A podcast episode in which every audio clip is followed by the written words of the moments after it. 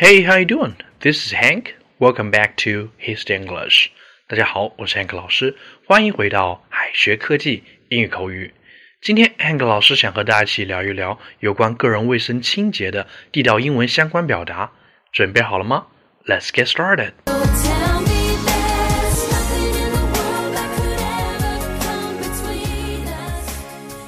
疫情还在持续大家一定要做好个人卫生清洁。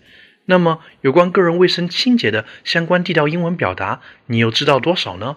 现在就让我们一起来看看吧。首先，洗头，外国人常用 shampoo 表示洗头发，因为 shampoo 除了洗发水，还有洗头发的意思，所以洗头发可以直接说 shampoo one's hair，或者是 have a shampoo。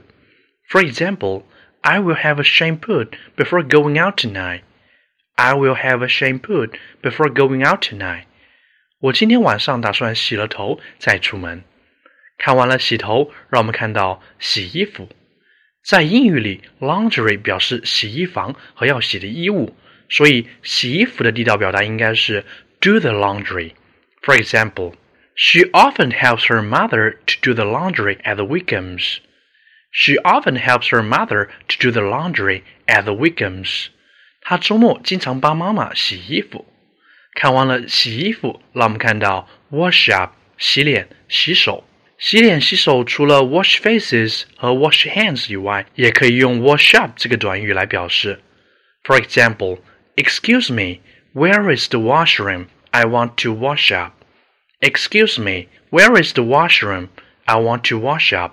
打扰了，你知道卫生间在哪里吗？我想洗把脸。除此之外，wash up 和 do the dishes 一样，也可以表示洗碗。小伙伴们要记牢喽。好的，接下来我们看到洗澡，take shower 多指淋浴，a bath 是浴缸和洗澡水的意思。如果在浴缸里洗澡，我们一般会说 take bath。For example, I usually take a bath before having dinners.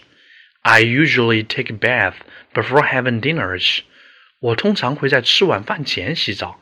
同时，在中文里，洗手不干也有不再负责任的意思，语言是相通的。在英语里也有同样的表达，那就是 wash one's hands of somebody or something。我们不能把 wash your hands of somebody 理解为为你洗手，正确的翻译应该是你不再负责某人或与某人脱离关系。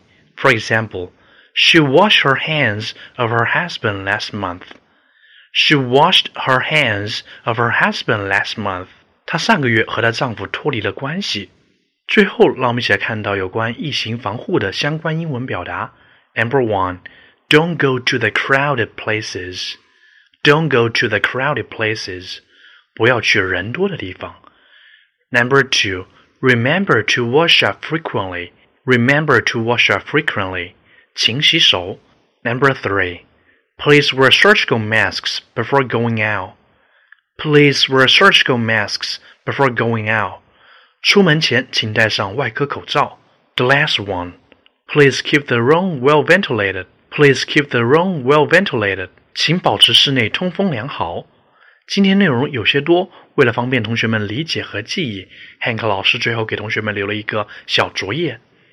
I need to A shampoo, B wash up my hair now.